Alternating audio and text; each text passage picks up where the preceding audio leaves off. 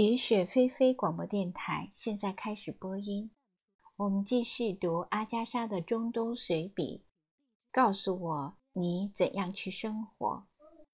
第十一章：告别布拉克。老面孔和新面孔。这是我们在叙利亚的最后一个挖掘季。查加巴扎的工作已经结束。我们正在布拉克需求挖掘。我们的房子，也就是马克设计的房子，已经移交给长老。交接仪式相当隆重。长老已经把房子做抵押，借了三次债，可他仍然表现出拥有房产的自豪。拥有这栋房子，似乎可以提高他的声望。这房子没准儿能拖累死他，马克思担忧地说。他对长老三令五申地强调，房顶必须每年检查，定期维修。当然了，当然了，长老说，有神灵保佑，不会出问题的。他太依赖神灵保佑了，马克思说，全靠神灵保佑，他一点维护也不做，一定会这样。我们送给长老房子、一块华丽的金表和一匹马作为礼物，当然还有土地的租金和庄稼赔偿费。长老对此究竟是满意还是失望，我们不得而知。他总是满脸堆笑，热情过头。不过他费了很大劲儿，试图为一个被毁掉的花园索取额外的赔偿。到底是什么花园呢？法国军官乐了。我们要求他具体指出花园的位置和样子。长老说不出话了。本来我打算建一座花园的，他认真地说。可挖掘工程让计划落了空。随后的好一阵子，长老的花园成了我们的笑料。这一年。和我们一起待在布拉克的有缺不得的米歇尔、快乐的苏伯里，还有，还有还带着四只丑陋的小狗，迪米特里，他悉心照顾的狗儿们，还有阿里、曼苏尔这个擅长欧式服务的一号仆人加入警戒了。感谢真主，有一天他来看我们。身穿华丽的制服，笑容无比灿烂。春季担任我们建筑师的是吉尔福德，这一季他又来了。他会修马掌，让我对他的崇敬之情犹如滔滔江水。吉尔福德长着一张标致的严肃的长脸，刚来时。他特别仔细地消毒和处理包扎伤口的纱布。后来，他看到那些当地人回家后那么不注意卫生，尤其是一个叫优瑟夫·阿卜杜拉的人，将刚包扎好的干净绷带拆下来，躺在工地最肮脏的角落，任凭沙粒掉进他的伤口。于是，他改用高锰酸钾溶液清洗伤口。高锰酸钾溶液颜色鲜艳，工人们特别喜欢。但吉尔福德对他们强调，这种溶液只能外用，不能内服。当地一位长老的儿子用驯马的方式开车，在一条干涸的河床里翻了车，头上破了个大洞，跑来找吉尔福德疗伤。吉尔福德吓了一跳。用碘酒帮他擦了擦伤口，那年轻人痛得又蹦又跳。一缓过劲儿来，他就气喘吁吁地说：“啊，简直就是像被烈火烧，感觉好极了。以后我不去找医生了，就来找你。没错，真正的火烧。”吉尔福德催促马克思，让那年轻人去看医生，因为伤势十分严重。什么？就这？长老的儿子轻蔑地说：“不就是有点疼吗？不过有一点有趣。他若有所思地说：“我只要捏住鼻子，一股气儿，伤口就往外冒血泡。”吉尔福德吓得脸色发青，长老的儿子却哈哈大笑着走开了。四天后，他来复诊，伤口正在神速的愈合。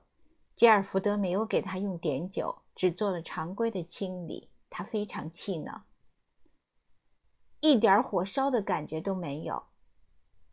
他不快地说。一个女人带着肚子滚圆的儿子来找吉尔福德，后者给他开了一些药性温和的药物。他对疗效很满意，特意来感谢吉尔福德救了我儿子的命，还说等他女儿长大了就把她许给吉尔福德。吉尔福德羞得满脸通红，女人边走边笑哈哈地说些没轻没重的话。不用说，他一定是库尔德人，不是阿拉伯人。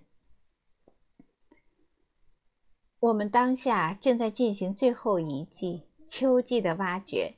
春天那一季，我们结束了查加巴扎的工作，把重点转向布拉克，发现了很多有价值的东西。现在我们正在布拉克收尾，接下来准备花一个月到六周的时间。去拜利赫的吉德尔须丘挖掘，这也将是我们在叙利亚的最后一项挖掘工作。当地一位长老的帐篷搭在贾格杰克河附近，他要求我们参加一次盛宴，我们接受了。到了那一天，苏波里穿着鲜亮的紫色紧身上衣，脚蹬擦着锃亮的皮鞋。头戴软毡帽走了出来，我们邀请他做随从和联络人，向我们报告宴会的进程，以及我们赴宴的准确时间。帐篷大敞，长老站在巨大的褐色天棚下，隆重地迎接我们。身后的亲朋好友、随从食客排成大队，我们礼貌地互致问候，随后。最重要的客人，我们工头阿拉维和亚亚长老和他的主要朋友围坐一圈。一位穿着考究的老人端着一个咖啡壶和三只小杯走上前来，为每个杯子倒上一点浓浓的黑咖啡。第一杯咖啡献给了我，表明长老对欧洲女士优先的原则很熟悉。接下来两杯递给了马克思和长老。我们啜饮着咖啡，片刻之后为我们续杯，我们继续啜饮。接着杯子被收回，重新倒上咖啡，送给吉尔福德和工头。就这样，一千人都喝了咖啡。不远的地方站着一大群第二等级的人。我听见身后不远处的隔板后面传来低声笑语，长老的女眷们正在窥视着帐篷里发生的一切呢。长老一声令下，一个随从走出去，捧来一根树枝，上面停着一只漂亮的猎鹰。随从把树枝放在帐篷中间。马克思为这只非凡的鸟向长老表示了祝贺。接着，三个人抬着一口大铜锅走进来，放在围成一圈的客人中央。锅里盛满了米饭，上面盖着一片片羊肉。